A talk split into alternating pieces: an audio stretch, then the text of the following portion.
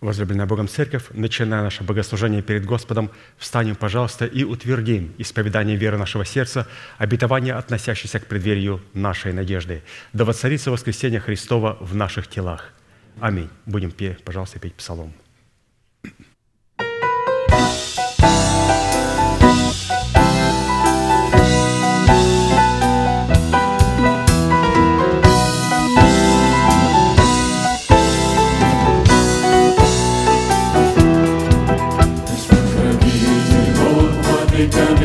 Вечный царь, вселенной всемогущий верный. Наш покровитель Бог, владыка вечный царь, вселенной всемогущий верный. Большая радость пред лицом Его, будем славить Бога своего. Он заключил с тобою свой завет, всемогущий Бог, Он наш Отец большая радость пред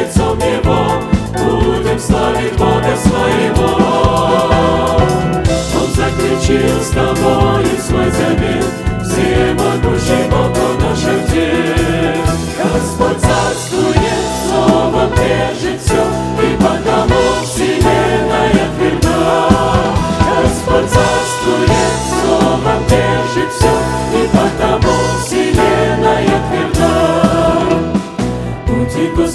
Господу песню новую, Пойте стройно, восклицайте громко, Он своей рукой истребил врагов, Дал победу нам. Заповедал ангелам, Охранять на всех путях, Новой жизни возродил,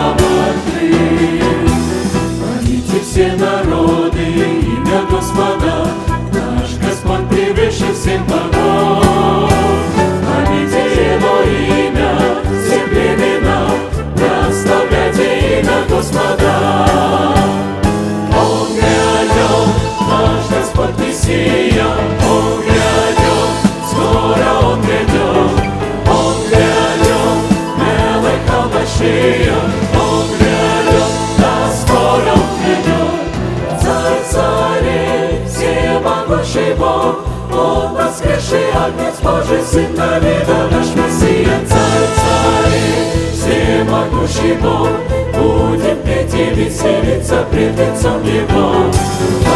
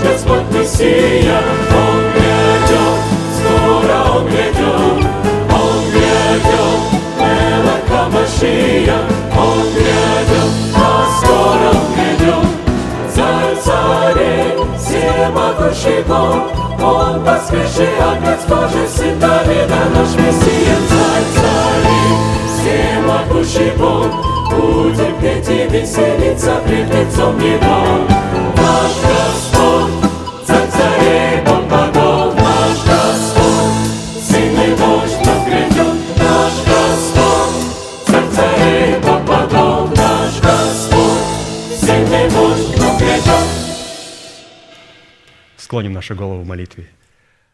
Дорогой Небесный Отец, во имя Иисуса Христа, мы благодарны имени Твоему Святому за вновь представленную привилегию быть на месте, которое чертила десница Твоя для поклонения Твоему Святому имени. И ныне позволь наследию Твоему во имя крови завета подняться на вершины для нас недосягаемые и сокрушить всякое бремя и запинающий нас грех. Да будут прокляты в этом служении, как и прежде, все дела дьявола, болезни, нищета, преждевременная смерть, демоническая зависимость, всевозможные страхи, депрессии, разрушения, косность, невежество – все это да отступит от шатров святого народа Твоего. И ныне встань, Господи, на место покоя Твоего, Ты и ковчег могущества Твоего, и да облекутся святые Твои спасением Твоим, и да возрадуются пред лицом Твоим. Дай нам больше от Духа Твоего, пропитай нас Духом Твоим святым. Позволь нам найти светлое лицо Твое. Мы благодарим Тебя, что это служение представлено апостолом Аркадием в Твои божественные руки, и мы молим Тебя, продолжай вести его рукой сильной и превознесенную, великий Бог, Отец и Дух Святой. Аминь. Будьте благословенны, пожалуйста, садитесь.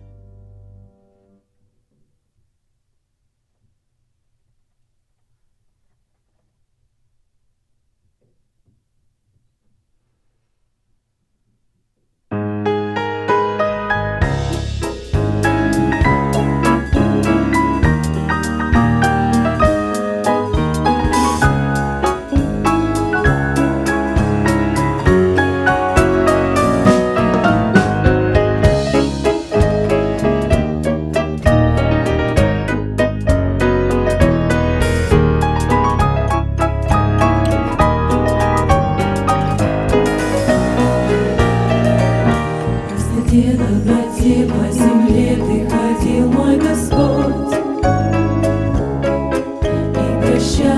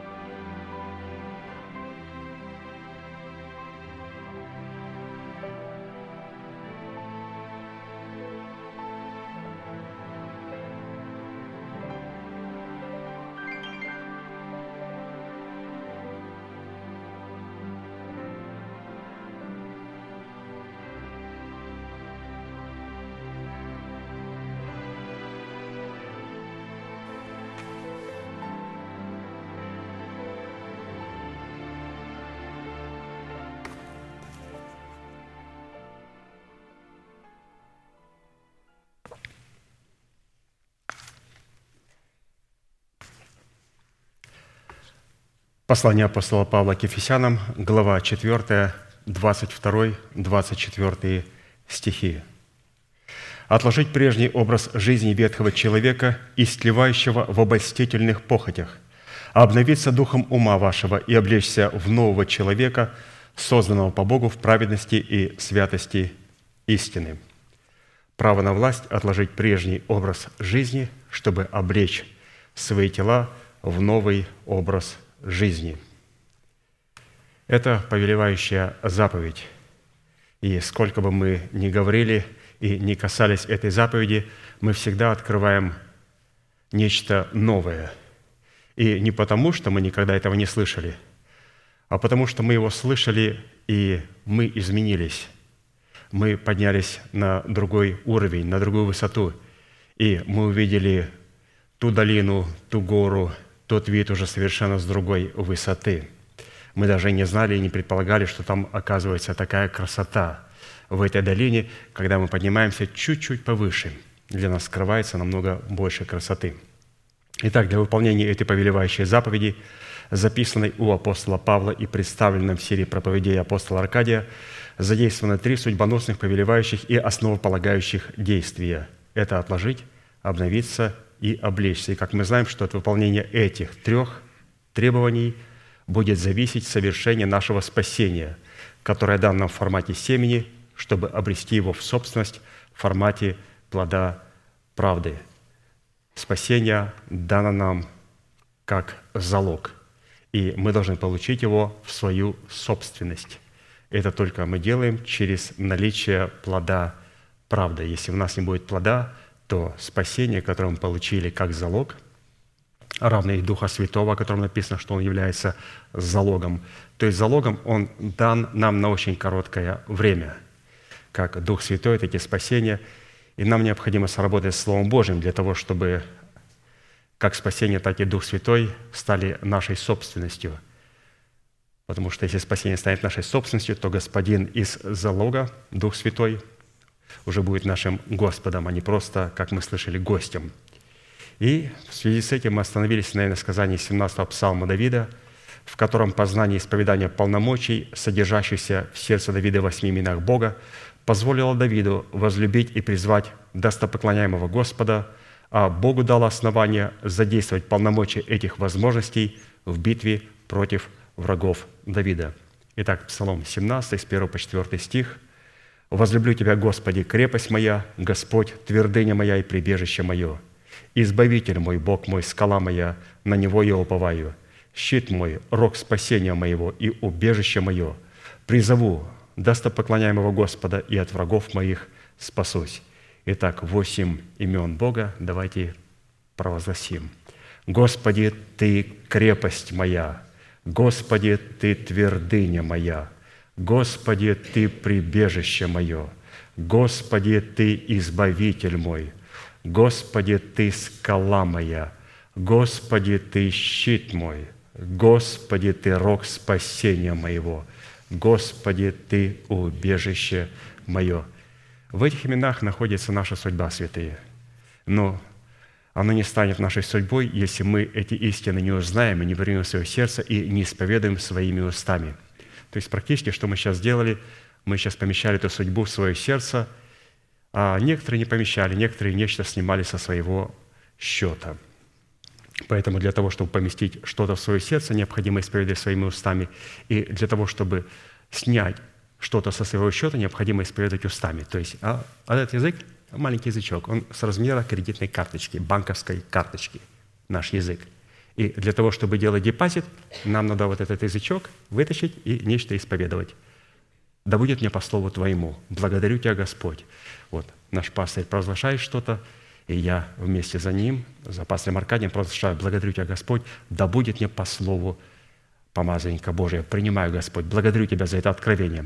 То есть я задействую мою банковскую карточку, мой язык, для того, чтобы сделать депозит, положить в свое сердце откровение – и потом, когда оно там пролежится хорошо, потом я начинаю уже исповедовать это слово также своими устами.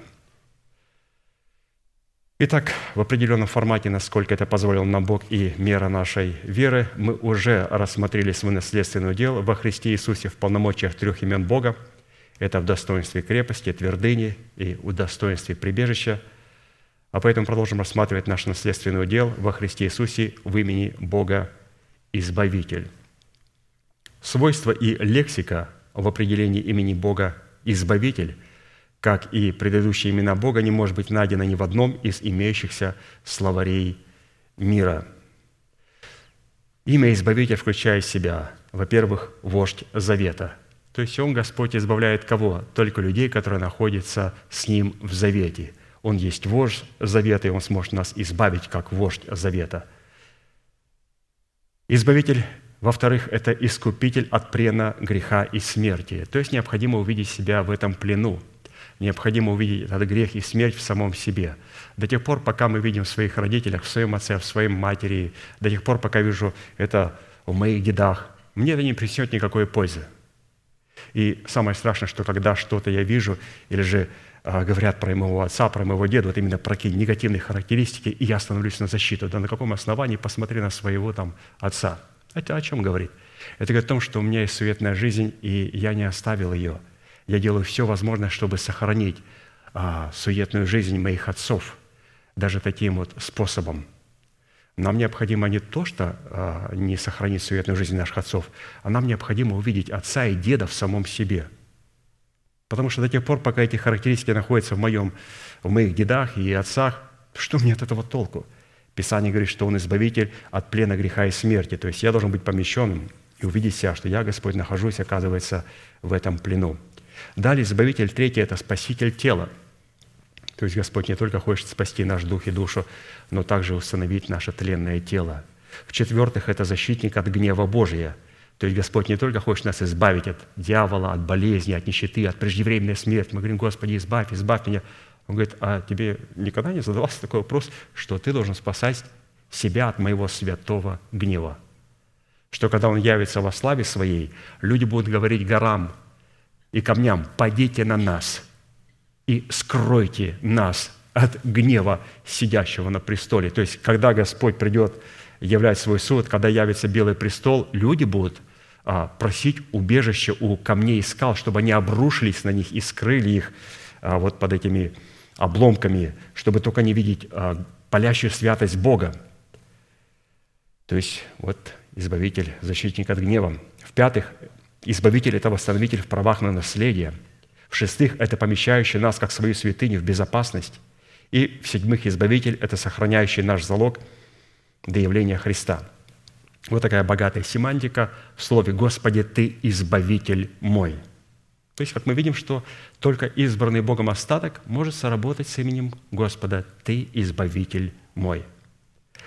В данной молитвенной песне Давида и из прочитанных определений выше следует заключить, что в имени Бога Избавитель сокрыт наследственный удел Сына Божия, в котором и через которого человек получает способность пускать в оборот залог своего спасения, чтобы получить прибыль в спасении своей души и в усыновлении своего тела искуплением Христовым. Учитывая такой союз Бога и человека, для нас становится жизненно важным определить в каждой сфере нашего бытия как роль Бога, так и роль человека – и для этой цели мы пришли к необходимости рассмотреть ряд этих вопросов. Ну, во-первых, какими характеристиками и категориями определяется наш наследственный удел в имени Бога Избавителя. Второе, какое назначение в реализации нашего спасения призван выполнять наш наследственный удел в имени Бога Избавитель. Третье, какую цену необходимо заплатить, чтобы дать возможность Богу быть нашим Избавителем. И четвертое – по каким результатам следует определять, что Бог действительно является нашим избавителем в реализации нашего призвания. В определенном формате мы уже рассмотрели суть первых трех вопросов, а поэтому, пожалуйста, обратимся к вопросу третьему. еще раз, как он звучит, а по каким результатам или же плодам следует испытывать самого себя на предмет того, что Бог действительно является моим избавителем – в реализации нашего призвания. То есть определить эти признаки, эти плоды, по которым мы можем определить, есть ли у нас Господь Избавитель, проявляет ли Он себя вот в своих полномочиях. И у нас уже были рассмотрены четыре признака, и прежде чем мы обратимся к рассматриванию пятого признака, давайте вкратце вспомним эти четыре признака, через который мы определяем, что Господь является нашим избавителем. Ну, во-первых, первый признак, по которому следует определять, что Бог является нашим избавителем, это потому, что шатер наш в безопасности, и мы способны смотреть за домом своим, чтобы не согрешать. То есть смотреть за своим домом. И когда мы смотрим за своим домом, тогда наш шатер будет в безопасности. И для того, чтобы наш шатер был в безопасности от гнева Божия, нам необходимо было увидеть семь зол, которые человек имеет в себе, даже когда рождается свыше. Именно когда он рождается свыше, эти семь зол становятся как никогда реальными, и он начинает их видеть. Иногда он начинает пугаться, начинает от них убегать, начинает все это покрывать какой-то религиозной деятельностью, в шоке от того, думает, что неужели я единственный такой в церкви. Но не может быть, чтобы все страдали, чем страдаю я. Неужели мы все страдаем от одного и того же? Конечно же, святые, мы все страдаем от одного и того же. А, и поэтому здесь необходимо было увидеть то зло, которое есть в нашем ветхом человеке, и пригвоздить его через исповедание своими устами, как это сделали гаванитяне, что Писание говорит, что когда был голод три года, год за годом, в дни Давида, Давид сказал, согласно Писанию, это наказание от Бога. Господь хочет нас вразумить и через вразумление наказать нас. Мы что-то сделали не так. И когда он спросил у Господа, он говорит, Давид, это не за тебя. Это за кровожадный дом Саула, потому что он хотел умертвить гаванитян. И тогда он призвал гаванитян, и гаванитяне сказали, нам не надо ни серебра, ни золота, и чтобы кого-то убили в Израиле. Дайте нам из дома Саулова семь человек. Вот эти семь зол, которые мы унаследовали через генетическую зависимость, и которые вот Саул, именно наш, наше необновленное мышление, наш интеллект постоянно прятал их, прятал. А вот теперь гаванитяне говорят, мы хотим исповедать и прибить их ко кресту. И Давид им выдал семь человек из потомков, и они повешали их перед Господом. И тогда гнев Господа успокоился. И под этими гаванитянами пастырь для нас показал а, наши уста, которые отданы в рабы праведности. Это очень важно, святые, чтобы наши гаванитяне служили на служении Богу. То есть наши уста а, на служении у Бога, то есть рабы праведности. И в чем выражается это а, служение? В том, что необходимо через эти уста а, пригвоздить ко кресту все грехи. И иногда мы говорим, вот за этот вопрос, вот есть такое выражение, как правильно отзывать свои слова. Отзывать свои слова – это значит покаяться – это значит покаяться. Это не просто «я вас оскорбил», и до вас зашел слух, я говорю, я отзываю свои слова обратно. Как будто бы ничего не говорил. То есть как-то так. Отзывать свои слова обратно – это когда я напечатал текст-месседж и нажал на send, ляпнул языком. Все. И у меня написано на телефоне, что отправлено и received. Человек получил. Все. Как я буду отзывать мой текст-месседж? Очень просто. Я подхожу к человеку и говорю – брат или сестра, просите меня, пожалуйста, я сказал вот по неразумию своему негативное про вас. Я прошу вас прощения во имя Господа Иисуса Христа. Я свои слова, свои слова обратно. Но если я, например, несу ответственность за человека, например, за сына или за кого-то, я ответственный, и я сказал какое-то слово проклятия, недостаточно покаяться, необходимо отречься – от своих слов. Почему? Потому что теперь эти слова не просто пошли туда как негатив, а они программируют человека в проклятие. Поэтому если я сказал негативное про мою жену, про моего, про моих детей, или же пастор сказал негативное про членов своих церкви, когда он мог бы этого не говорить, он проклял их, сегодня делает в демократических структурах, то необходимо, разумеется, покаяться в этих словах и необходимо отречься от этих слов. Почему слово имеет силу? Вот это сделали гаванитяне – и они прибили все эти семь зол ко кресту. То есть наша победа над а, этим злом, который находится в нас, начинается с покаяния. С покаяния, когда мы говорим «прости нас» или же «прости меня во имя Господа Иисуса Христа». Я прошу прощения за то слово, за то зло, которое я вот сделал по отношению к тебя. И человек говорит, я прощаю, конечно, тебя во имя Иисуса Христа. А это трудно сделать. Вы знаете, ну, пригвоздить ко кресту. Мы знаем, как нас с детства заставляли. Ну-ка, пойди попроси прощения. Вы что, Ребенок понимает, что просить прощения – это нечто прибить ко кресту. Это как тяжело. Казалось бы, такое чистое сердечко. А как тяжело попросить прощения. Хоть что, я уберу комнату, я сделаю хоть что-то, пошли меня в магазин, хоть куда-то. Я не, не хочу просить прощения. Надо просить, просто скажи «прости». трудно.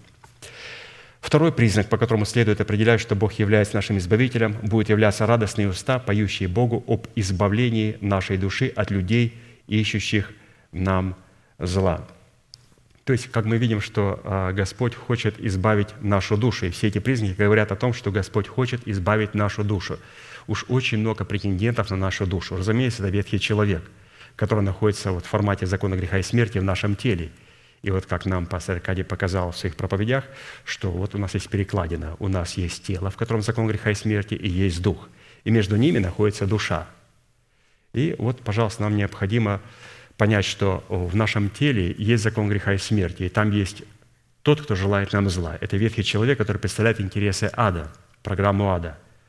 А, также в душе, вот именно в той субстанции, где она соприкасается с телом. Вот здесь Саул, вот здесь Давид, он находится вот здесь, душа и дух. Вот, вот здесь Давид. Вот здесь Саул, тело и душа, смертная.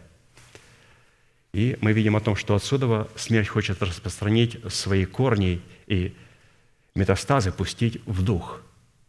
А дух хочет пустить жизнь в душу и в тело.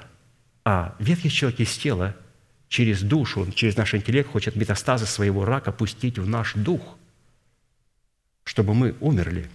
Но Писание говорит, мы можем этого не допустить, а поэтому нам необходимо иметь радостные уста.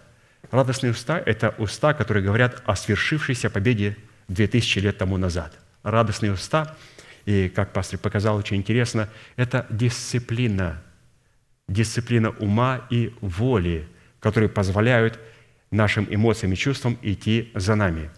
Дисциплина ума и воли происходит только тогда, когда Слово Божие входит в человека – без Слова Божьего никакой не будет ни дисциплины ни ума, ни дисциплины воли.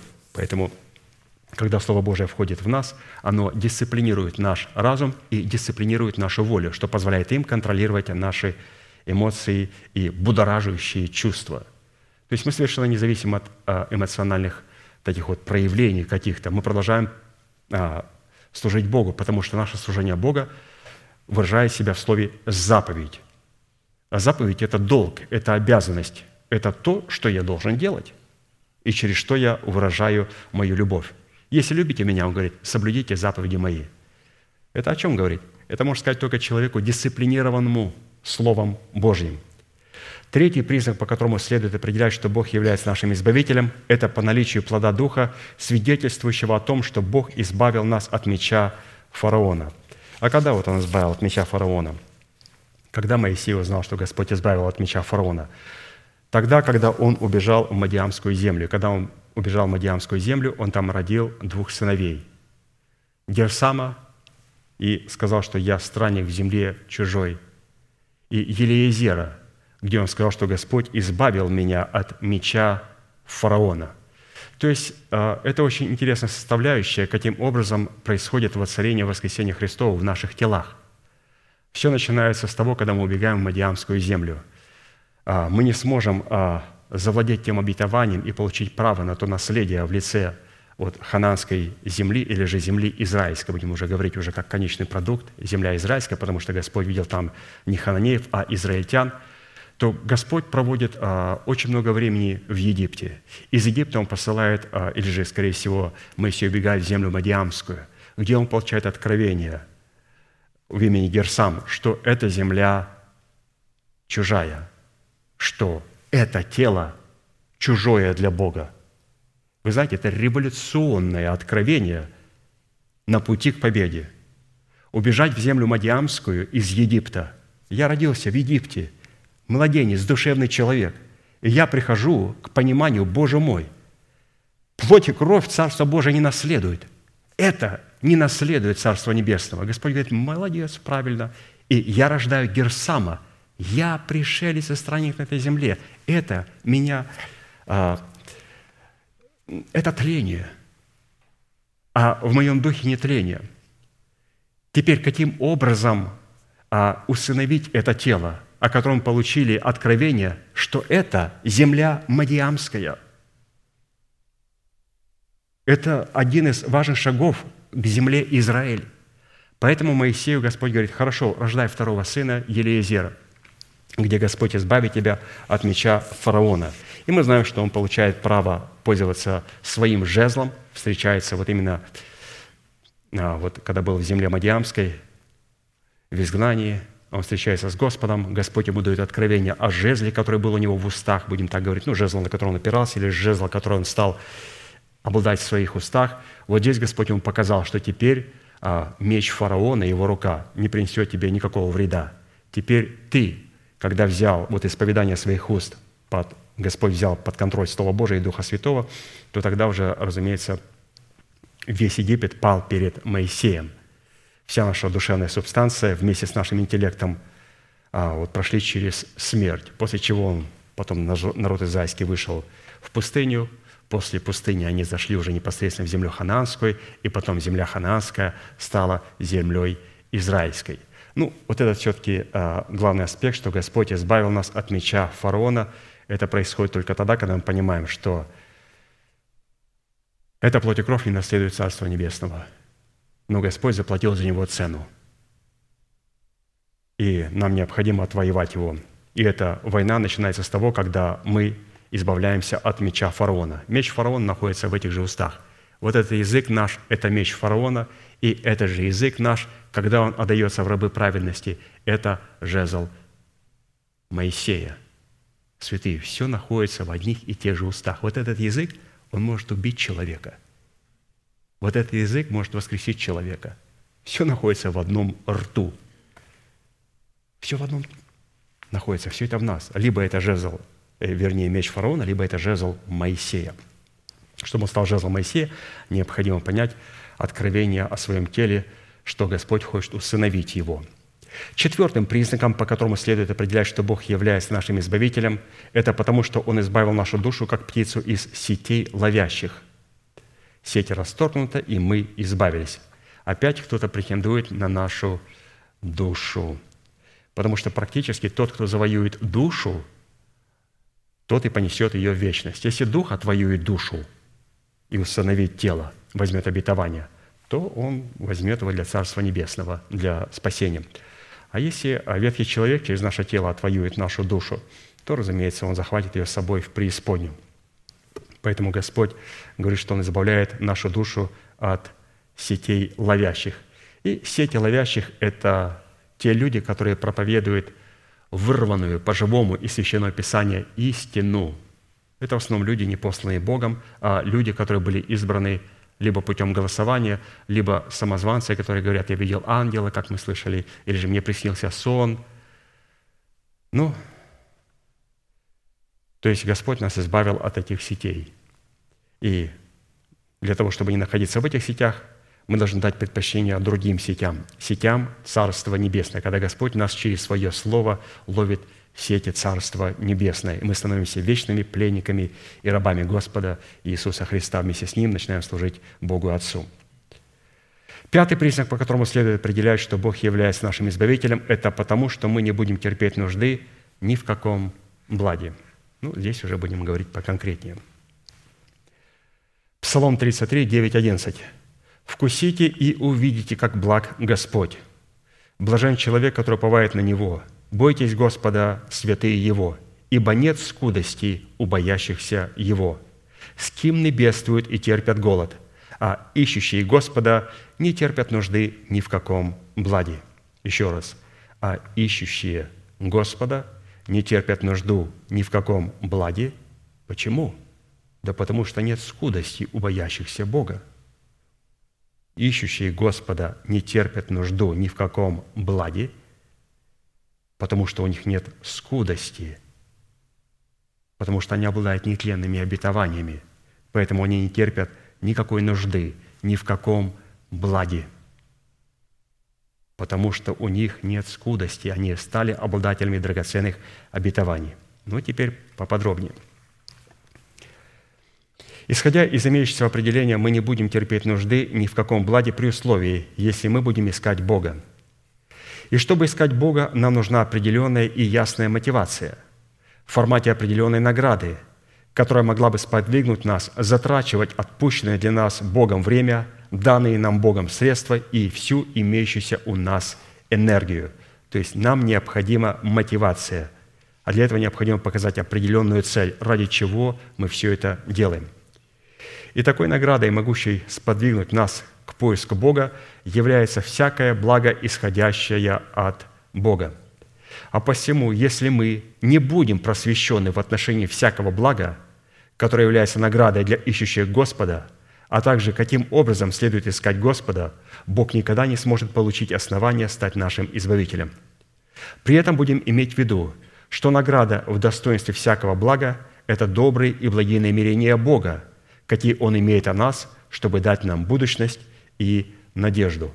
То есть в Его благах, в Его награде есть наша будущность и есть наша надежда. Иеремия 29, 11, 13. «Ибо только я знаю намерения, какие имею о вас, говорит Господь, намерения во благо, а не на зло, чтобы дать вам будущность и надежду. И возовете ко мне, и пойдете, и помолитесь мне, и я услышу вас, и взыщите меня, и найдете, если взыщите меня всем сердцем вашим». Итак, о каком благе здесь говорится? На иврите слово «благо», оно включает в себя следующие составляющие. Благо – это дар Бога и добро Бога. Благо – это благодать Бога, правда Бога, истина Бога. Это жизнь Бога, милосердие Бога, щедрость Бога, совершенство Бога, оправдание, даруемое Богом, благополучие, исходящее от Бога, имущество, даруемое Богом, причастие к божескому естеству. То есть, посмотрите, откуда мы начали. Мы начали от дара Божия и закончили это причастие к божескому естеству. А посему благо в данном случае – это такой род добра в жизни святого человека, который исходит от Бога в достоинстве награды, взращенной человеком из семени правды в плод правды, призванного ввести человека в сферу драгоценных обетований Бога, чтобы соделать человека причастником божеского естества. То есть, что такое благо? Оно представлено в награде, которая выражает себя быть взращенным из семени правды в плод правды. И вот этот плод правды, он призван привести человека в сферу драгоценных обетований Бога. Зачем? Чтобы соделать человека причастником божеского естества.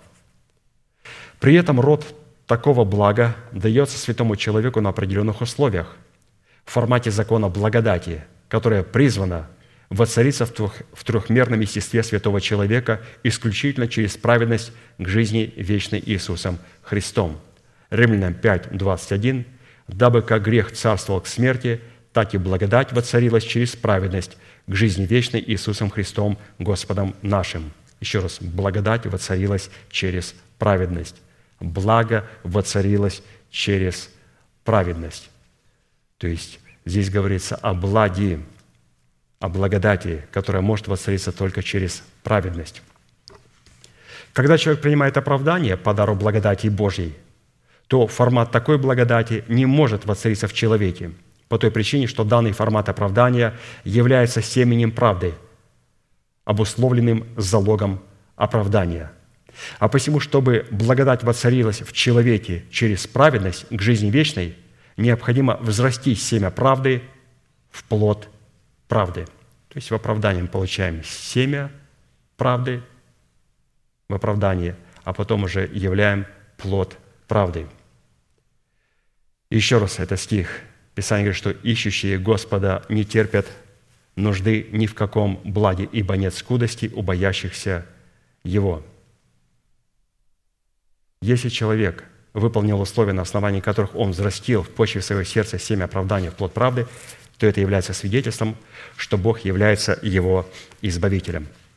Итак, ищущие Господа не терпят нужды еще раз ни в каком благе, ибо нет скудости у боящихся. Или же, если мы сможем суммировать все то, что мы с вами прочитали, оно будет звучать следующим образом.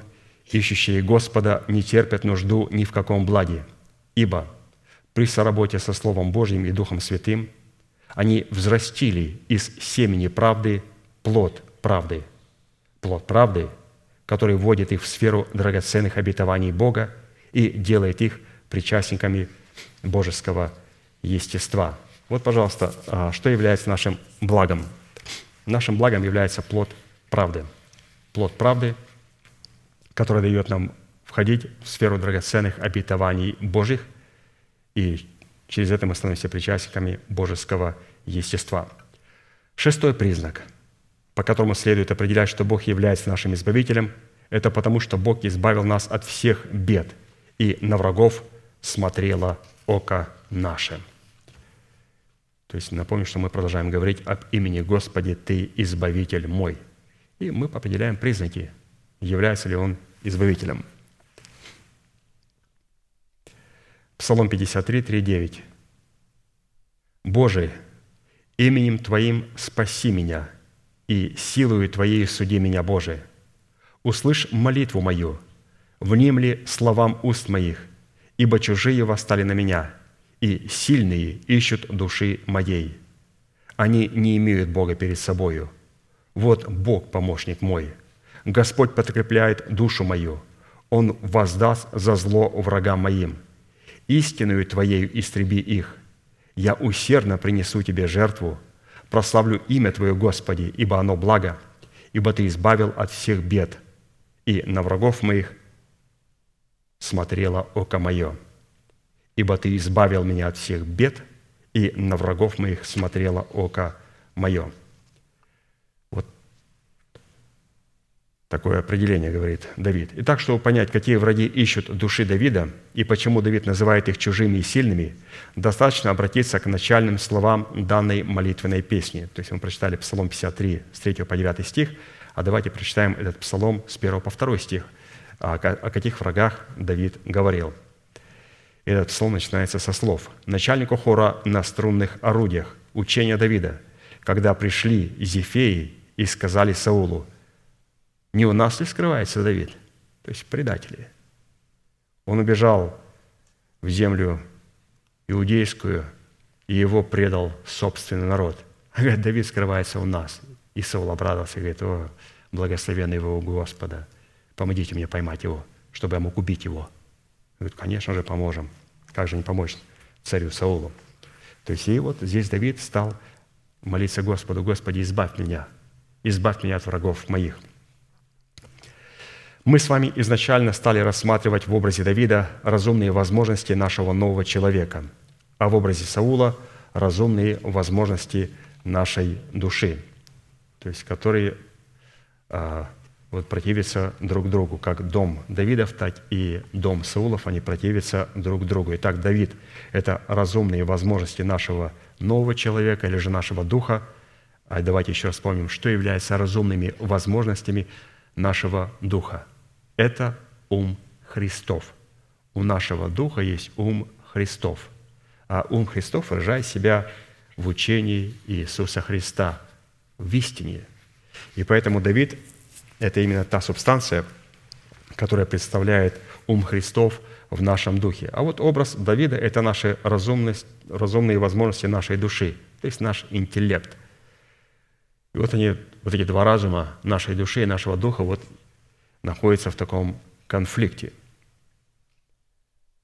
При этом наш интеллект пытается убить Давида, а Давид ждет, когда Господь обновит наше мышление духом своего ума. Обратите внимание, то есть Давид не хочет уничтожить а, субстанцию души, потому что он знает, что субстанция души – это очень важная субстанция. Без нее а, ничего не произойдет, а, никакой победы.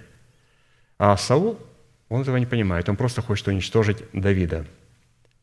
А Давид не понимает своей руки, потому что он понимает, и Господь нам показывает, что душа, она очень важна для Бога. Очень важна для Бога.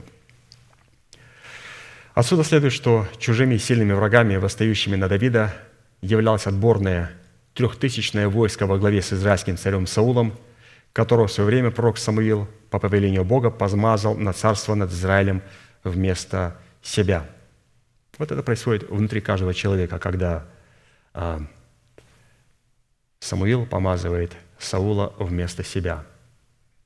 Это когда вот человек рождается свыше, и поначалу он младенец во Христе Иисусе, а потом говорит, ну какой же я младенец, я уже в церковь уже пять лет. Я сам понимаю без проповедников, как понимать. Не согласен ни с этим и ни с этим. А это что плетет? Что это такое? Все. Все. Саул помазан на царство. То есть Господь в негодовании И Господу необходима эта субстанция, потому что эта субстанция все-таки помогает каким-то образом сохранять Израиль, пока подрастает наш дух. Поэтому а, это временное явление, временное явление, просто потом эта субстанция должна пройти через смерть.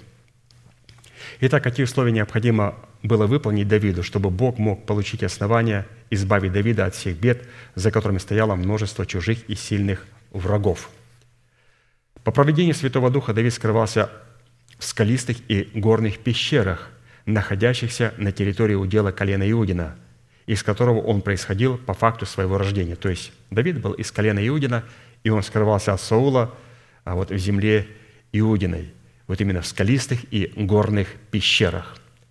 Горные скалистые пещеры на территории колена Иудина, в которых Давид скрывался от Саула и его отборного войска, это образ обетований, относящихся к преддверию нашей надежды, пребывающих в нашем сердце, которые мы можем наследовать во Христе Иисусе через Его смерть и Его воскресение.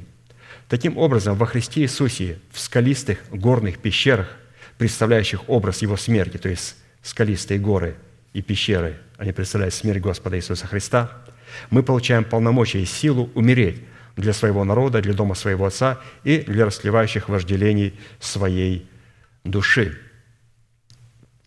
То есть, как а, Давид скрывался от Саула. Вот в скалистых горных местах, где мы умираем в этих местах для своего народа, для дома своего Отца и для своих собственных расливающих желаний – и это действие дает нам возможность принять в добрую почву своего сердца, очищенное от мертвых дел, семя начальствующего учения Христова, что в свою очередь дает Святому Духу возможность войти в наше сердце в качестве Господа и Господина нашей жизни. Входя в наше сердце в качестве Господа и Господина нашей жизни, Святой Дух получает юридическое основание раскрывать в нашем сердце семя начальствующего учения Христова – взращивая его в плод правды, который знаменует собою воскресение семени истины. Таким образом, семя истины в состоянии воскресения Христова знаменует в нашем теле державу жизни вечной, изменяя его из состояния перстного в состояние небесного – то есть революционная истина откровения, просто необходимо немножко нам остановиться и подумать над каждой фразой. Здесь сильнейшее откровение. И ключевое слово, которое хотелось бы нам подчеркнуть, которое поможет обетованию воцарения воскресения Христова в наших телах обрести силу, это заключается в словах «семя истины должно быть в состоянии воскресения Христова. Вот это ключевая революционная истина. Вы скажете, не могу соединить, помоги. Еще раз надо запомнить. Семя истины есть плод истины. Семя истины в состоянии воскресения Христова. Что такое семя истины, зернышко, в состоянии воскресения Христова? Это плод правды. Иными словами, что такое плод правды? Иногда, когда мы говорим плод правды, мы говорим просто, это характер, это измененный характер, это праведность, а, святой да освящается еще, праведник да творит правду еще. Это что-то хорошее. Но вот здесь пастырь открывает очень а, интересно, что такое плод правды. Есть зернышко и есть плод. Иными словами, если вам сказали, вот плод. Что такое плод? Замените слово плод другим словом. И мы говорим, что зернышко – плод. Я не могу говорить слово плод. Не можешь. Хорошо это семя истины, если это зернышко истины, а это плод истины, то это семя истины в состоянии воскресения Христова. Потому что мы приносим плод в воскресении Христом. Зернышко, если останется одно, оно умрет. Но если павший в землю умрет, то принесет плод. Итак, когда Господь видит плод правды или же плод, Он называет его семя истины в состоянии воскресения. Еще раз, это революционное откровение истины, святые, давайте запомним. Если вас спросят, что такое плод правды? Плод правды – это семя истины в состоянии воскресения Христова. Если семя, которое мы получаем при оправдании, не умрет, то оно останется одно.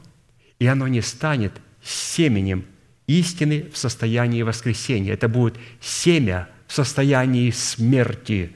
Мы потеряли его. Мы не пустили в смерти Господа Иисуса Христа.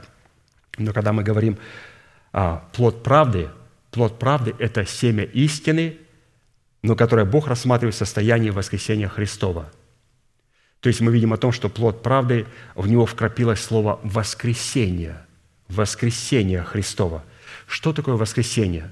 Воскресение Христова – это когда Господь доволен тем, что сделала смерть. Воскресение Христова не может быть такое, что «О, у меня поднялась температура под 40». Все. Нет. Воскресение Христова, когда человек умер и потом воскрес. Воскресение – это следствие смерти. Воскресение, когда Бог воскрешает, это печать того, что Он доволен тем, что сделала смерть Господа Иисуса Христа в нашей жизни. Христос умер на кресте, и надо было три дня для того, чтобы Бог был полностью удовлетворен. И Он воскрес на третий день. Он не воскрес на кресте, умер и воскрес. Нет, Он умер, Его положили в гроб, и в воскресенье, рано утром, на рассвете Он воскрес. Что такое воскресенье? Господь доволен тем, что сделала смерть.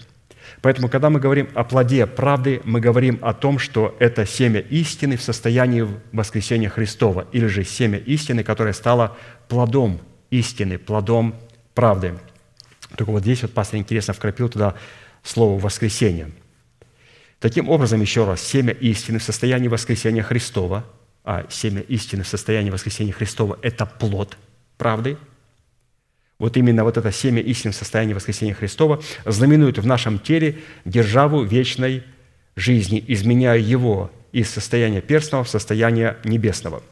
Это состояние, то есть плод истины или воскресение семени истины, является свидетельством, которое мы получаем прежде своего переселения в среднее Господу на воздухе, что дает ему юридическое право называть несуществующее небесное тело как существующее – чтобы, когда придет полнота времени, Бог, как читающий, мог легко прочитать в нашем сердце имеющееся видение, откровение.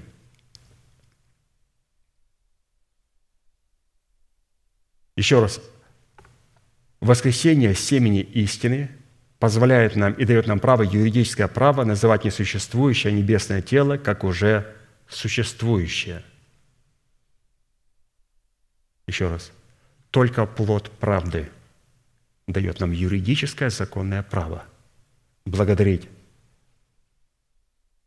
и называть несуществующее небесное тело как уже существующее. Если я не обладаю плодом правды, или же если у меня нет семени истины в состоянии воскресения, что является плодом правды, то же самое, я не имею законного юридического права говорить и называть несуществующее небесное тело как существующее – только наличие плода правды дает легитимное, законное право говорить, Господи, благодарю Тебя в Сыне Твоем Иисусе Христе и называя несуществующее тело, как уже обновленное воскресением Христом существующее. Если во мне нет плода правды, или же, что такое плод правды, ключевое слово, формула – это семя истины в состоянии воскресения. То есть Господь был доволен как мы умерли в смерти Господа Иисуса Христа для своего народа, для дома своего Отца и для своих расливающих желаний. И теперь это семя в плоде является состоянием истины воскресения Христова.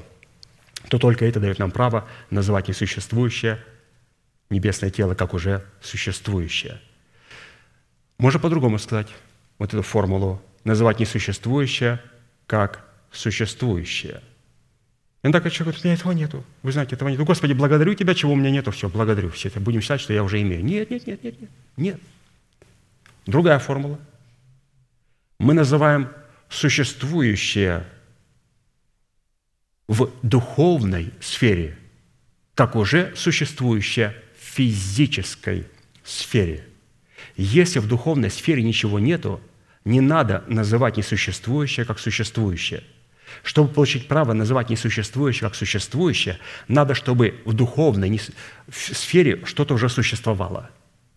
И только на базе того, что существует в духовной сфере в Иисусе Христе, я могу благодарить за это Бога и говорить, благодарю Тебя, Господь, за существующее в духе, что вскоре оно станет существующим наяву. Или же по-другому мы называем несуществующее небесное тело как уже существующее. И ключевое понимание, что нечто должно уже находиться в Иисусе Христе на нашем счету, чтобы называть несуществующее как существующее. Что-то должно лежать на нашем счету. И это что-то – это формат воскресения. И этот формат воскресения находится на счету в нашем сердце в формате плода правды – что такое плод правды? Обязательно мы должны в плод правды вкрапить слово воскресения. Плод правды – это семя истины в состоянии воскресения Христова. И у Авраама было состояние воскресения Христова. Писание говорит о том, что вот именно Авраам называл несуществующее как существующее. Почему? Потому что он верил в Бога, животворящего мертвых. Оказывается, у Авраама о котором Бог сказал, что он будет отцом многих народов, на счету было такое богатство веры, у него там лежало семя истины в состоянии воскресения, в его духе. Хотя его физическое тело, его физическое а, состояние, все дряхлело и дряхлело, но у него в духе лежало великое богатство формате воскресения. Ту истину, которую он принял от Бога, она стала плодом правды или же семенем истины в состоянии воскресения, которое позволяло ему назвать несуществующее как существующее. Если в нашем сердце пребывает обетование, содержащее в себе установление нашего тела искуплением Христовым, око наше может спокойно смотреть на врагов наших, которых мы в смерти Господа Иисуса лишили силы, как имеющих державу смерти, как написано, Евреям 2, 14, 15. А как дети причастны плоти и крови, то он также воспринял онные, дабы смертью лишить силы имеющего державу смерти, то есть дьявола, и избавить тех, которые от страха смерти через всю жизнь были подвержены рабству. При этом свидетельство, которое мы получаем в плоде правды, будет обладать своей юридической легитимностью при одном условии – если мы будем усердно приносить Богу жертву хвалы и прославлять благое имя Его за то, что Он избавил нас от всех бед и на врагов наших смотрело око наше. То есть здесь уже другая совершенно раскрывается мысль, которая присутствует. Это уже усердная а, молитва, усердная молитва. То есть если у нас есть юридическое легитимное право вот, называть несуществующее как существующее, если на нашем счету уже есть воскресение Христова, то оно работает при одном условии, если мы будем усердно приносить Богу жертву хвалы. То есть ключевое слово «усердие» – усердие. Поэтому называть несуществующее как существующее без очень важного качества усердия ничего не работает. Ничего не работает. Усердие. Псалом 53, 3, 9. Как написано, «Я усердно принесу Тебе жертву, прославлю имя Твое, Господи, ибо оно благо, ибо Ты избавил меня от всех бед, и на врагов моих смотрело око мое». То есть я усердно принесу Тебе жертву – и тогда я буду спокойно смотреть и смело смотреть на всех врагов моих.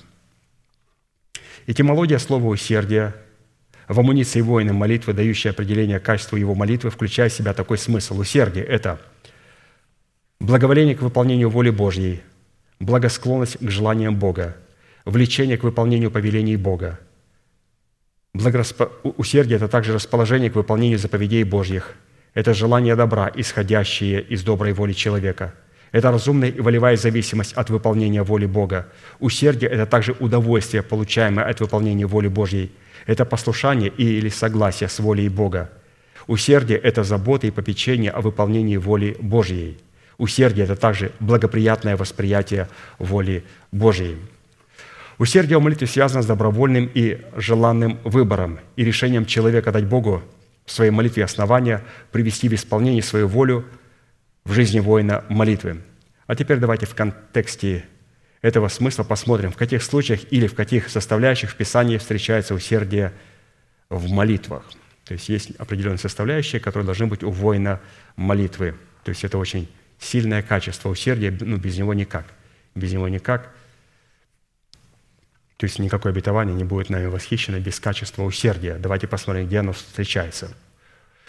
Во-первых, усердная молитва рассматривается Богом жертвой, приносимой князем по усердию, которая приравнивается к жертве седьмого дня, в которой человек ищет благоволения Бога и откровений Его путей. Иезекииль 46, 12.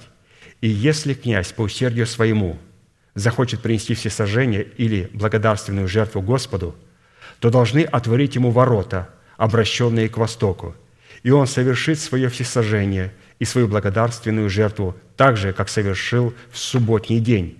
И после всего он выйдет, и по выходе его ворота запрутся. Здесь говорится, когда он среди недели, не в субботу. У него есть усердие, сильное желание выполнять волю Божию и принести жертву Господу. То ради князя а, все храмовое служение а, восстанавливалось, и он приносил а, свою жертву ко входу храма Господня, поклонялся перед порогом, передавал священникам, и священники уже совершали эту жертву. И в это время народ стоял и участвовал тоже, радовался вместе с князем. То есть всякий раз, когда народ приходил на поклонение, Писание говорит обязательно, обязательно, чтобы среди народа был князь. Без князя народ не принимать. И обязательно, всегда, когда люди приходили на поклонение, они приходили с князем. Либо князь приходил, за ним шел народ. Либо когда народ приходил, там должен всегда присутствовать был князь. То есть под этим князем, разумеется, подразумевается разумные возможности нашей души, то есть наше обновленное мышление. В нашем служении, которое совершается по усердию, всегда должно присутствовать разумное служение те служения, в которых присутствуют только эмоции. Надо покричать, надо попрыгать, надо поорать. Надо... Вот ты знаешь, как мы слышали, что такое поклонение, что такое прославление. Прославление – это когда ты прыгаешь вверх-вниз. Поклонение – это когда ты шатаешься слева направо. Какое откровение, прямо просто поразительно. Это как можно было дойти до этого откровения, что в том направлении, в котором шатается наше тело, это вот, вот это есть поклонение, это есть прославление. Разумеется, это не так. Но будем говорить, что а, князь должен был постоянно присутствовать. То есть Господь хочет, чтобы даже во время поклонения и прославления были задействованы разумные возможности. И Писание всегда говорит, чтобы князь присутствовал, когда народ поклоняется, когда наши эмоции поклоняются. Пускай они будут, они будут взбудоражены, когда будет сильнейшее присутствие Бога, которое позволит нам Господь ощутить на своих телах. Оно и сейчас присутствует, но оно присутствует в формате Духа – оно присутствует, вот этот трепет и ликование происходит в нашей внутренности, в нашем духе. Но Господь может распространить его и на наше тело, и на нашу душу.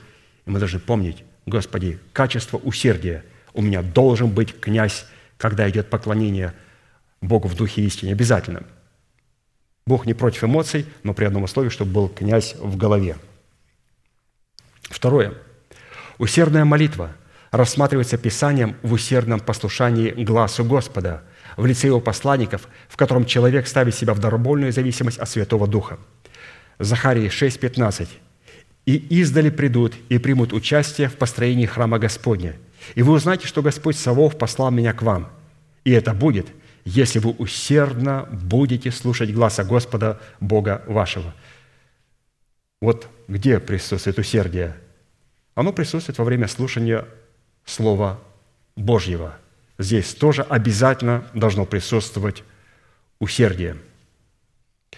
Третье. Усердная молитва без усердного приношения Богу, обреченного в формат десятины, это подлог и фальшивка на усердие. Исход 25, 1, 2 написано, «И сказал Господь Моисею, говоря, «Скажи сынам Израилевым, чтобы они сделали мне приношение от всякого человека, у которого будет усердие, принимайте приношение мне». Господь принимает приношение от кого? От человека, у которого есть усердие. Человек, который знает, что то, что он приносит, он не платит Богу, он не покупает Бога. Он чтит Бога и выражает свою любовь. Что такое усердие, святые? Это когда есть князь в голове. Это когда мы знаем истину. Поэтому время а, приношения десятины приношений, Писание говорит, у нас должно быть усердие. Это знание того, что мы совершаем.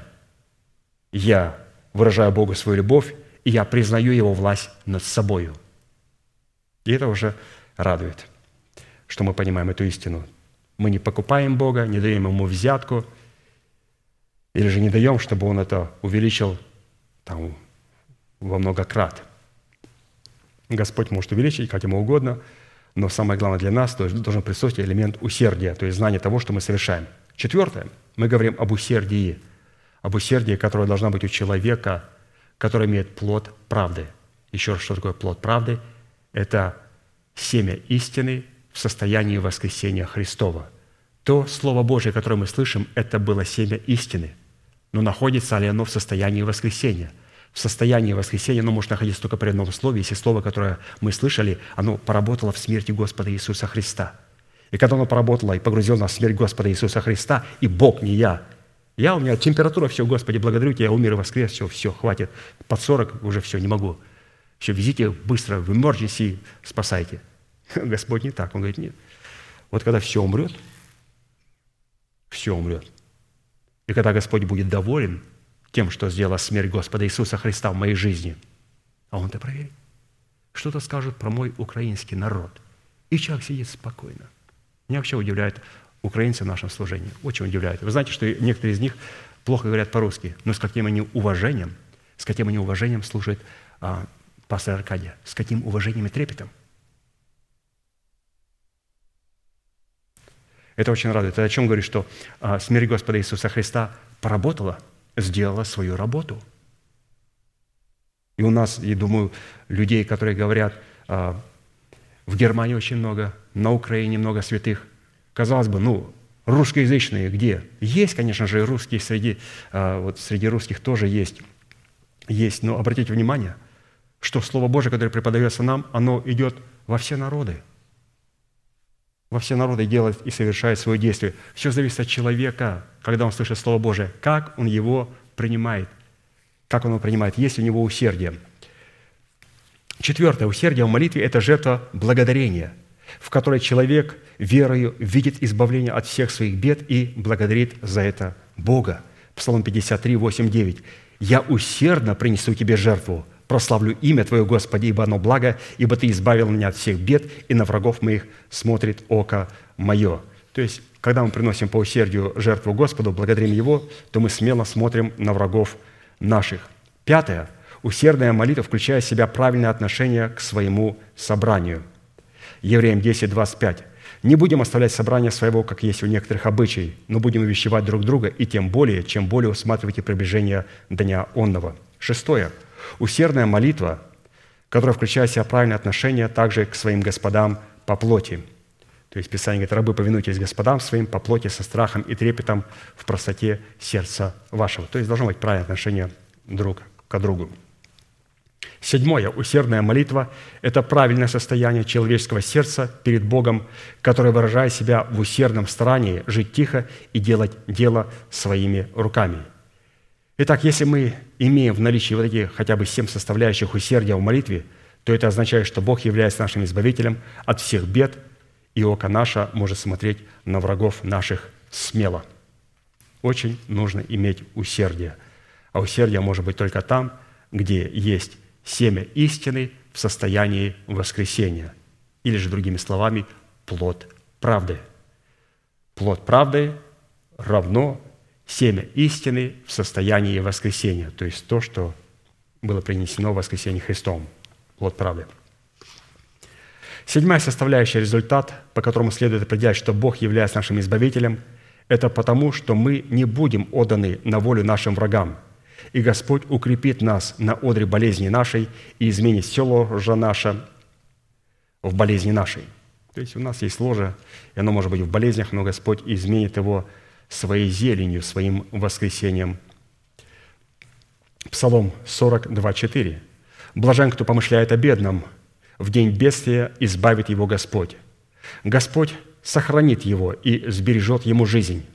Блажен будет он на земле, и ты не отдашь его на волю врагов его. Господь укрепит его на одре болезни его.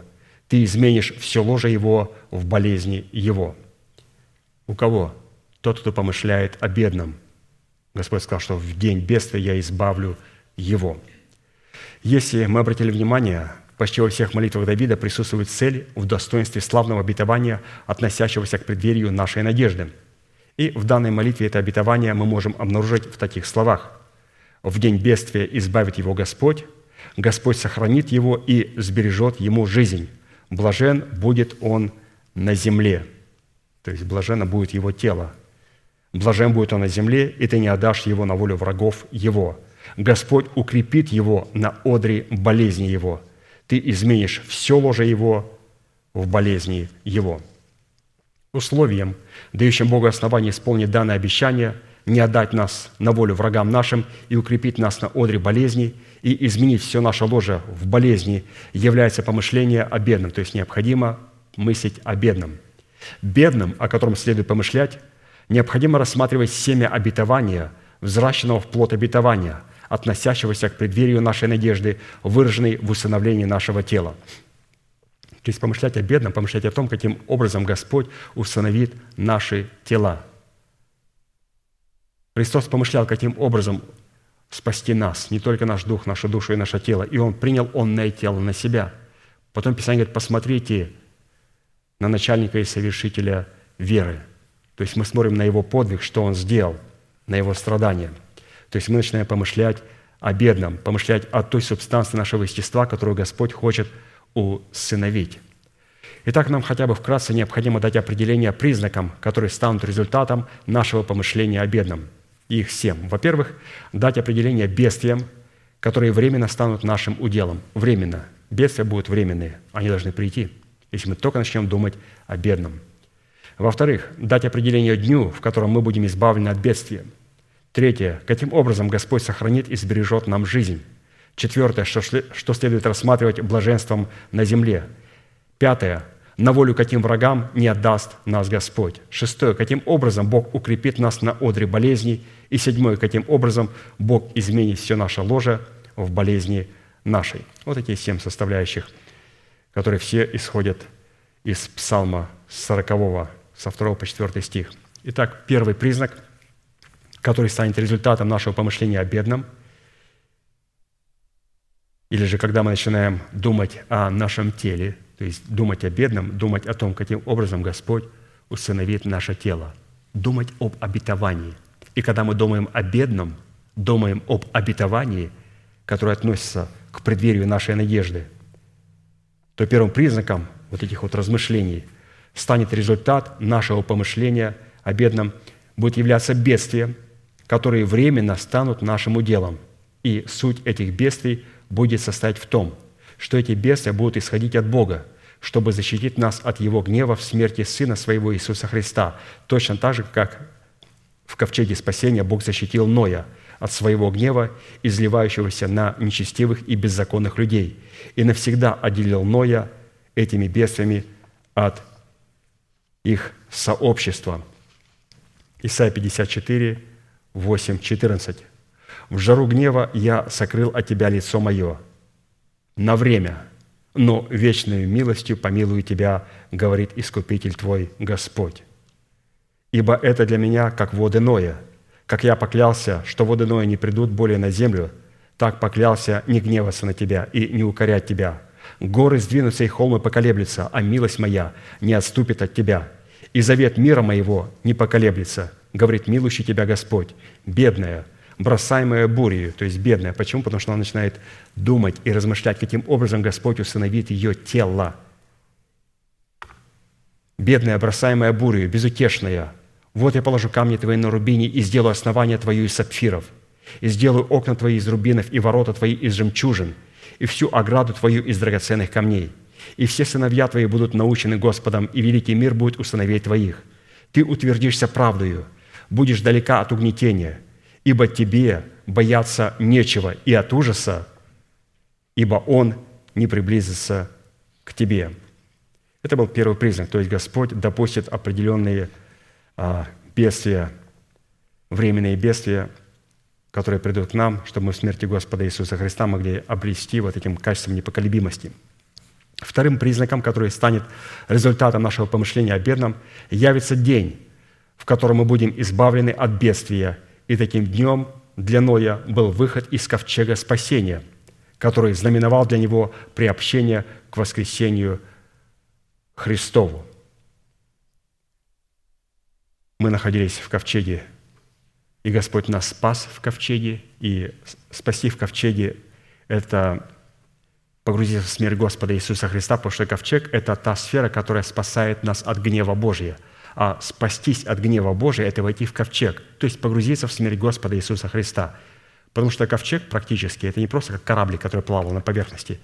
Это большой а, такое здание, которое полностью погрузилось в воды – и воды проходили над ним полностью, полностью покрывали его воды.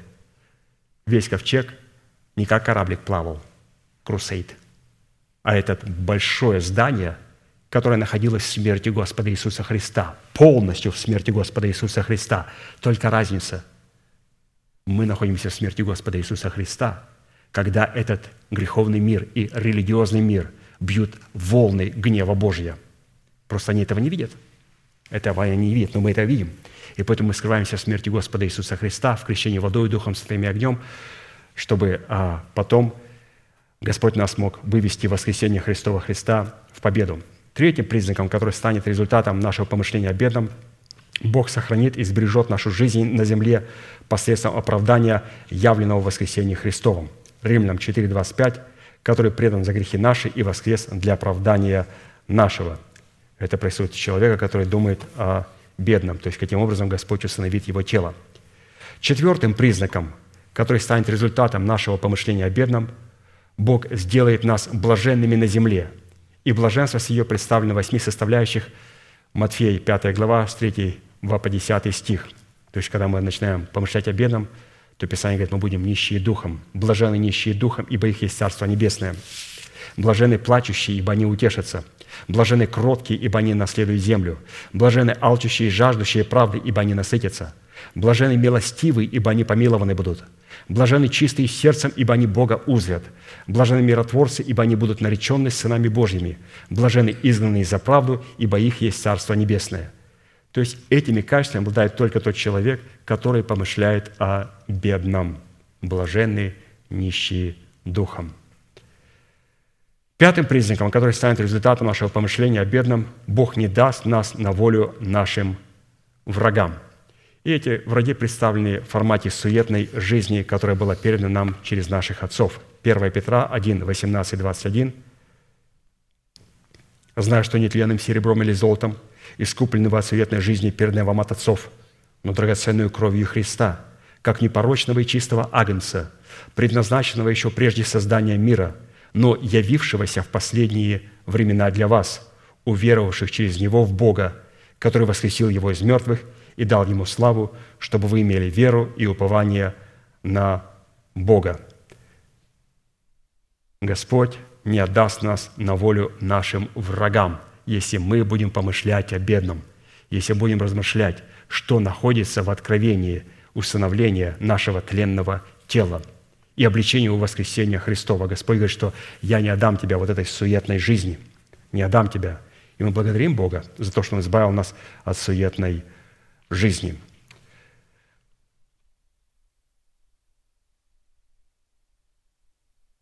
Шестым признаком, который станет результатом нашего помышления о бедном, Бог укрепит нас на одре болезни, чтобы наша вера в установлении нашего тела искуплением Христовым – могла возрасти, Бог допустит в нашу жизнь определенного рода болезни и испытания, в которых мы, называя существующее как существующее, позволим нашей вере возрасти.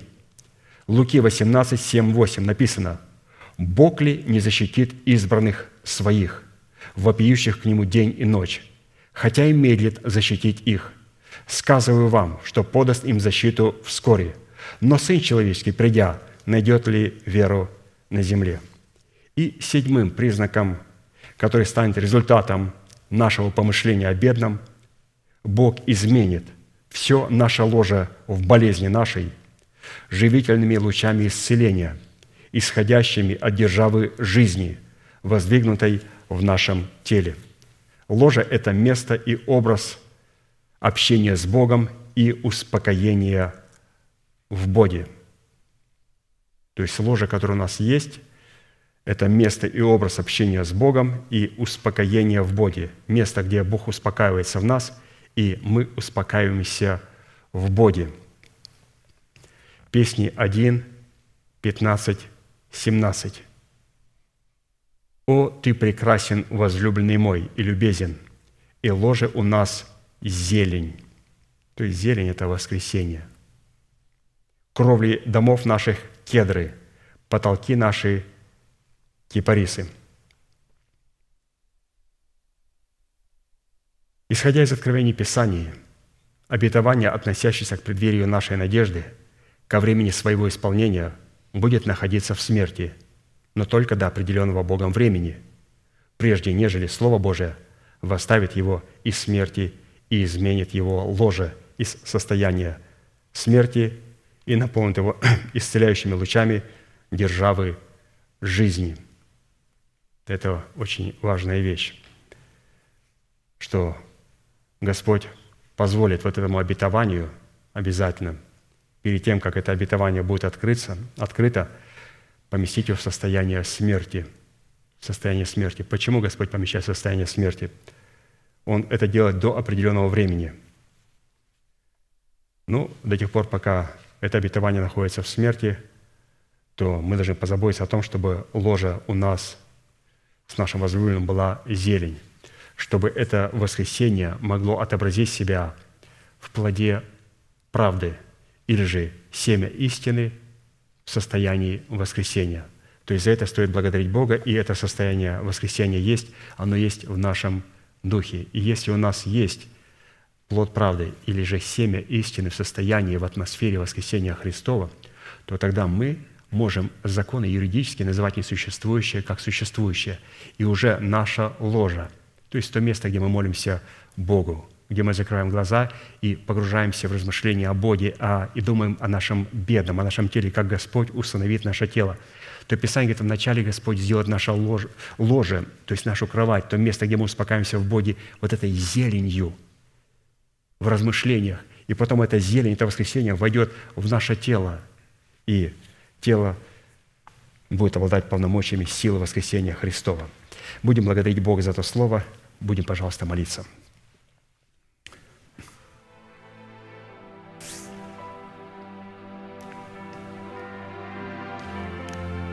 Дорогой Небесный Отец, во имя Иисуса Христа,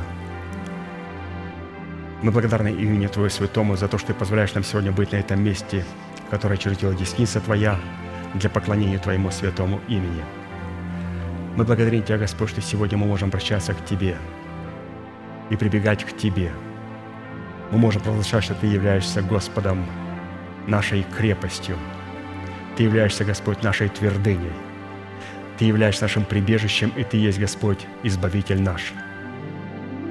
Мы благодарим Тебя, Господь, что сегодня мы могли вместе с Тобой превознести Твое Слово.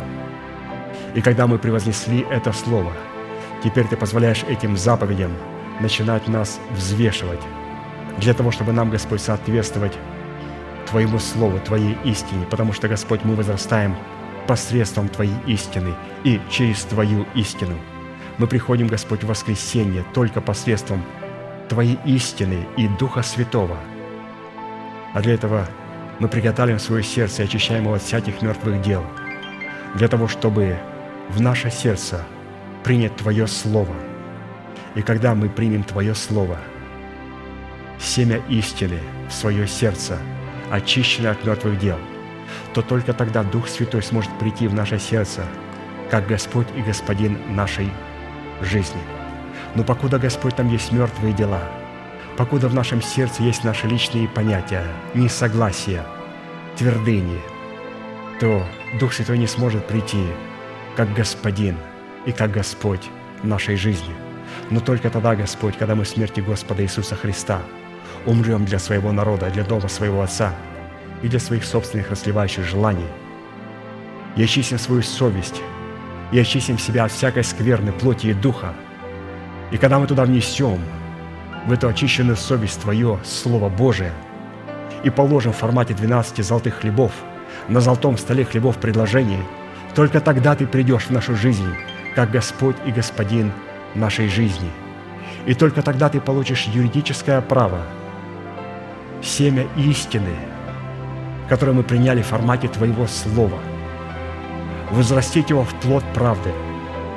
И покуда, Господь, Ты будешь это делать только через свою истину и через Дух Святой. Мы благодарим Тебя, Господь, что плод правды, характер Христов, может быть воспроизведен Духом Святым, когда Он станет нашим Господом и Господином, но это Он будет делать только через Слово Божие, которое пребывает в нашем Духе. И мы, Господь, приняли это Слово, и мы благодарим Тебя, Господь, за то Слово, посредством которого Дух Святой сможет взращивать плод. Мы приняли, Господь, семя истины, и мы молим Тебя, Господь, чтобы оно было семенем истины в атмосфере воскресения или же плодом правды. И когда мы получим право на плод правды, мы получим юридическое право благодарить за несуществующее, как уже существующее, или же как существующее в духовном, в Иисусе Христе, как уже существующее в физическом мире – мы благодарим Тебя, Господь, что можем сегодня благодарить Тебя за то, что уже в Иисусе Христе положено на насчет в Иисусе Христе. Благодарим Тебя за наши тела. Мы сегодня, Господь, продолжаем размышлять о бедном, размышлять, Господь, о нашем теле, за которое Ты также заплатил свою цену. Мы слышим, Господь, о том, что ко дню Твоего явления, когда Ты приведешь в исполнение Твое Слово – это обетование будет находиться в смерти и будет лежать на ложе и одре смерти. Но ты сказал, ты соделаешь это ложе зеленью. Ты соделаешь, Господь, его зеленью, если кровля домов наших будут кедры и потолки наши будут из кипарисов. Если мы будем продолжать являть плод правды и будем продолжать являть семя истины в состоянии атмосферы воскресения Христова. Благодарим Тебя, Господь, за воскресение Христова – которая находится в истине Твоей, и истина Твоя находится в нашем сердце и в нашем мышлении. Твое, Господь, воскресение уже находится в нашем духе и в нашем сокровенном человеке. Твое воскресение уже находится, Господь, в нашем обновленном мышлении. И мы молим Тебя, Господь, размышляя о бедном, размышляя, каким образом Ты будешь усыновлять тела святых Твоих. Ты сказал, Господь, что Ты утвердишь это обетование и для наших тел – но сегодня, Господь, мы успокаиваемся в Тебе. Успокаиваясь, Господь, размышляя о том, каким образом Ты будешь утверждать державу жизни и воскресения в наших телах. Мы можем, Господь, покоиться на ложах наших, размышляя, Господь, о той зелени, о том воскресении, которое полностью покроет наши тела.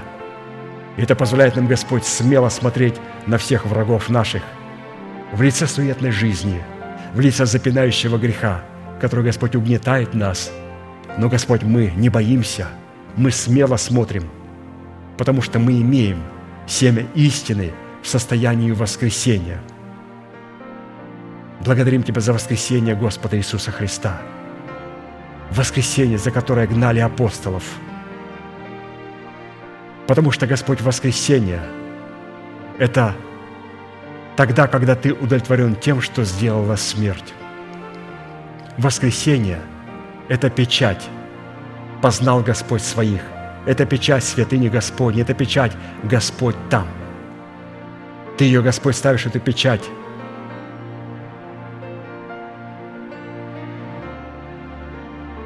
Твоей смерти, которая отображает себя в воскресении.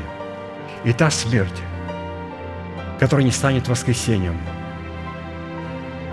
она не сможет нас избавить от врагов наших. Благодарим Тебя, Господь, что сегодня мы соединяемся подобием смерти с Господом Иисусом Христом, можем соединиться с Ним и подобием воскресения Его. Мы благодарим Тебя, Господь, что шатер наш находится в безопасности, и мы способны смотреть за домом своим. Мы благодарим Тебя, Господь, за радостные уста – которые говорят об избавлении души нашей от всех ненавидящих ее.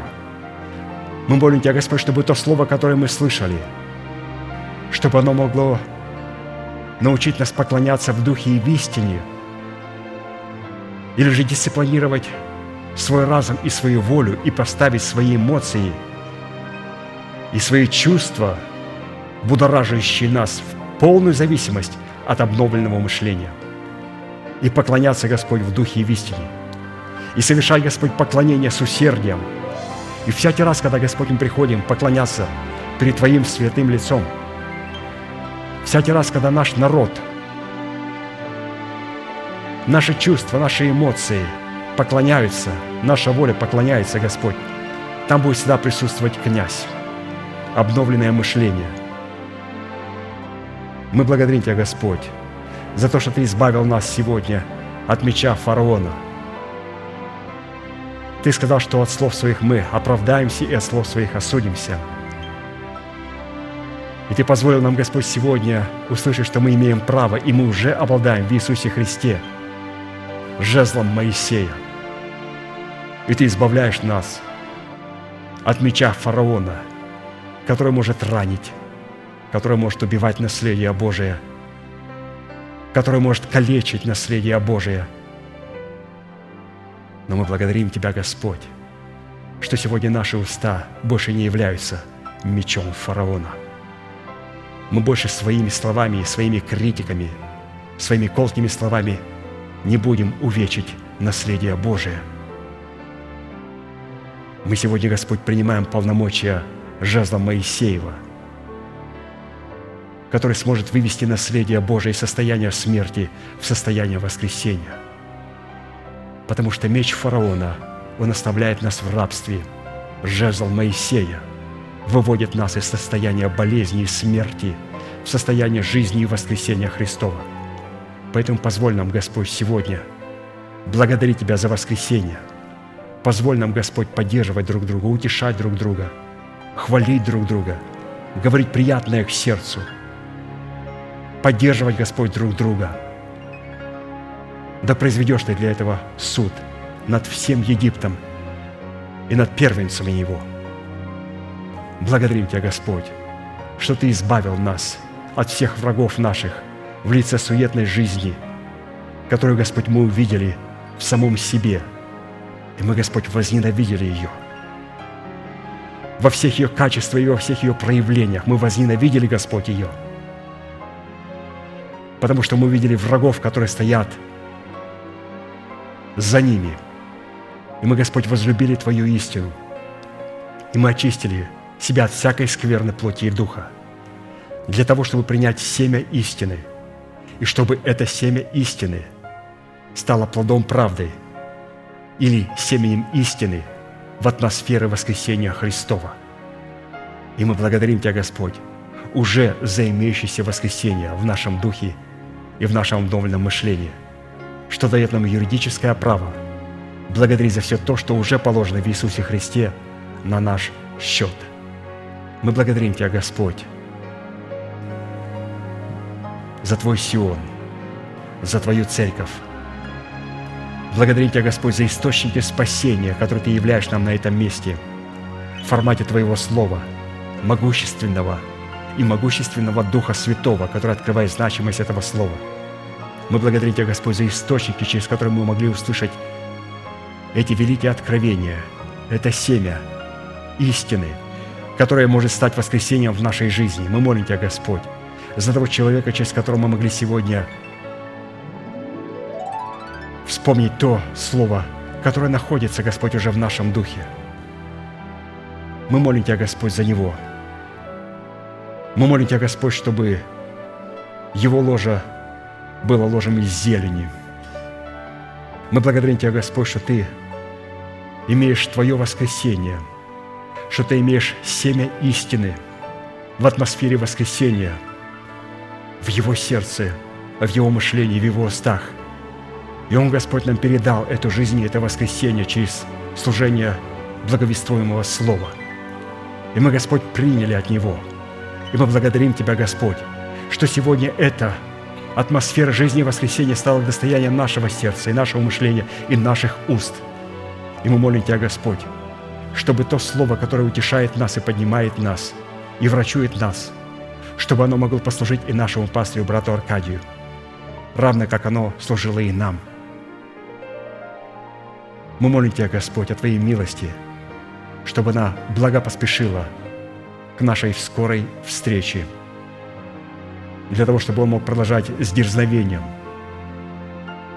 открывать тайну благовествования Христова. А мы, Господь, продолжаем помышлять о бедном, помышлять, Господь, о том, что Ты избавишь нас, избавишь свое наследие, избавишь каждого святого, который сегодня находится в состоянии смерти. Ты сказал, что это будет временно. Это, Господь, будет временно, и Ты нас помилуешь милостью вечную. Мы благодарим Тебя, Господь, за эту вечную милость, которая проявит себя в воскресении Христовом, которое Господь утвердит в телах наших – Благодарим Тебя, Господь, и благословляем Твое святое имя, наш великий Бог, Отец и Дух Святой. Аминь. Отче наш, сущий на небесах, да святится имя Твое, да придет царствие Твое, да будет воля Твоя и на земле, как и на небе. Хлеб наш насущный, подавай нам на каждый день, и прости нам долги наши, как и мы прощаем должникам нашим – и не веди нас во искушение, но избавь нас от лукавого, ибо Твое царство и сила и слава во веки. Аминь.